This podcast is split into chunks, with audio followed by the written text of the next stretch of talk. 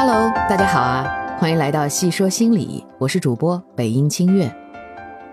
今天的节目呢，我请到了我演播班的一位同学，请他来聊聊他在生活中碰到了什么困惑。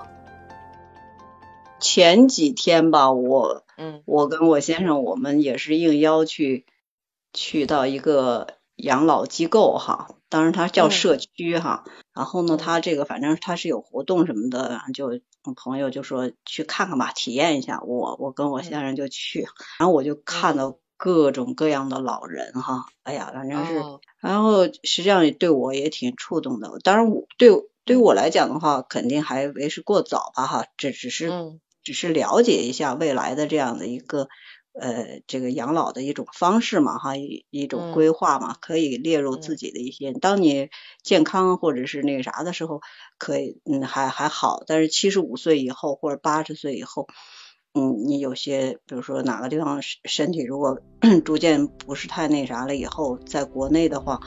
真的还是有一些保姆也不是很满意啊，然后是，嗯嗯，家庭你又不愿意拖累孩子啊，因为对也是，反正就是，就当时我就反正就就是就是就由这个联想了很多，所以那天我就突然看到，我说我说我说清月是学心理的，那么实际上从六十岁开始，一般国内是六十岁就退休了嘛，退休以后你到随着现在年龄的增长。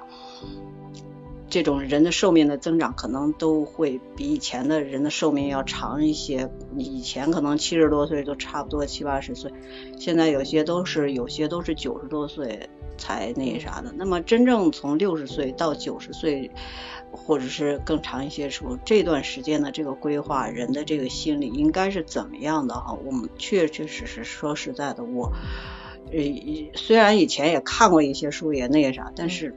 真正自己碰到的时候，应该是怎么样？我就觉得还是还是有点摸不着 摸不着底儿哈，对对不知道，该从哪下手。我嗯对我就觉得我说清月刚好搞这个的，是不是嗯可以做一期这个节目？当我听见我这个同学说他看见养老院的老年人，内心会感慨万千，我其实也感同身受。谁的身边没有几个老年人啊？中国已经成为世界上老龄人口最多的国家，超过六十岁的老人已经有两亿多了。再过十年，这个数据将会翻倍，平均每四个人都会有一个是老年人。面对老年人，面对变老的过程，这恐怕是我们每个人都躲不了的话题。老年这个阶段呢，我们可以聊的话题很多。我的同学说起关于退休后心理调试的问题，那我们就可以从这里先开始。退休这个阶段呢，我觉得很有意思。年轻人呢，一天到晚想的是我怎么可以早日退休啊？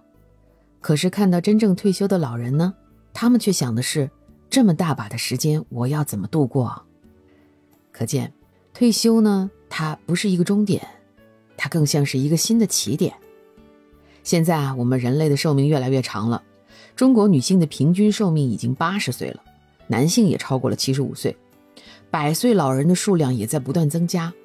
退休六十岁，其实已经不是我们过去理解的老年人了啊，他们和八九十岁、一百岁的老人比起来还年轻啊，啊，还有二三十年的人生之路要走呢。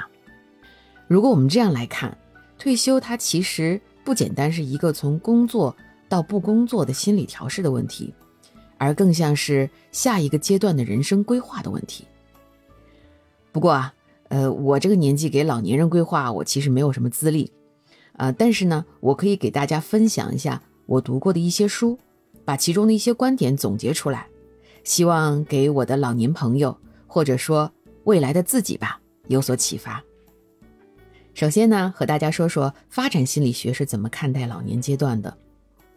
在发展心理学上呢，给每个人生阶段都定了一个需要完成的心理任务啊，比如青年的时候啊，我们的任务就是解决亲密和孤独之间的冲突。比如说，我们为了和另一个人建立亲密关系，对吧？谈恋爱哈，或者是结婚啊，我们需要有一些自我牺牲和损失。啊，就是所谓的亲密和孤独之间的矛盾。到中年的时候呢，我们就要面临养育后代和自我专注的冲突。啊，比如说我们中年的时候，我们有孩子，对吧？我们有关心孩子、指导教育孩子的责任感。那这个时候呢，我们就要放弃一下专注在自我上面的这个呃心理需求。啊，那到了老年，啊，就是自我完整和陷入绝望的这个冲突。啊，人上了年纪啊。体力呀、心力呀、啊健康都每况愈下，对此呢，他们必须要做出相应的调整和适应，所以被称为自我调整对绝望感的这种心理冲突。啊，当老人们回顾过去的时候，啊，可能怀着充实的感情与世告别，也可能是怀着绝望走向死亡。啊，那这种自我调整就是一种接受自我、承认现实的感受。啊，一种超脱的智慧。如果一个人的自我调整大于绝望，他就会获得智慧的品质。心理学家埃里克森把它定义为以超然的态度对待生活和死亡。这个阶段的自我完善其实就是一种精神上的完善。它呢，主要有几个特征：一是可以直面自己进入老年阶段这个事实；二是。可以比较好的面临死亡，就是说，当我们想到死亡，不会有特别恐惧的感觉。当然啊，这个是最难完成的任务之一啊。以后呢，我们可以好好聊聊。第三是，我们可以坦然的接受自己之前所有不太完美的决定。这个和我们中国古话中说的啊“六十耳顺，七十从心所欲而不逾矩”有点类似。啊，就是当我们进入老年，对于一切发生在我们身边的事情，我们都很容易接受了啊，耳顺嘛啊，不会过分的纠结啊自己过去过去哪个决定啊导致了今天这个状况等等，所以呢，我们就可以啊随遇而安啊，面对任何事情都从容淡定，顺其自然啊，就进入这个从心所欲不逾矩了。那西方心理学上又给出哪些建议来帮助老年人完成这个自我完整的任务呢？啊，答案就是，我们呢要学会借用之前所有阶段学到的能力，来完成这个阶段的任务。特别是中年阶段啊，就是这个养育下一代和指导教育下一代的这个能力啊，这个不一定是指生育这件事儿哈，即使没有生育过，也可以有这种能力和责任感，就是说。老年人可以通过自己的这个能力，来帮助其他更多人啊，从而走出自己的这个小我啊，成就那个呃帮助他人的那个大我。具体啊，比如说可以通过照顾下一代啊，照顾自己的孙子啊，所以咱们中国人说的帮助下一代带孩子，这个对老年人其实是有重要的心理意义的啊。同时啊，也可以通过呃一些创造性的活动。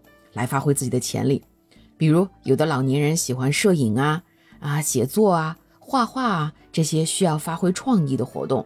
那还有呢，可以利用自己的这个特长啊，发挥余热。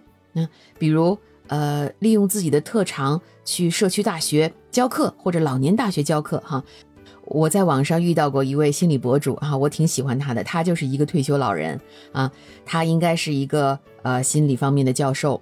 他把自己多年心理学习和辅导的经验啊，每天录成这种短视频啊，呃，这样既帮助了心理常识的普及，也丰富了他的业余生活，同时他也帮助了很多像我这样啊学习心理知识的这种年轻人啊啊，这个也就完成了他其实自我完整的这个心理任务。在前面的对话中啊，我的同学还提出了关于退休后啊精神建设的问题。这个问题呢，留作下一期我们继续分享。感谢您今天的收听。如果喜欢我的节目，欢迎点赞、评论和关注。我们下期再见。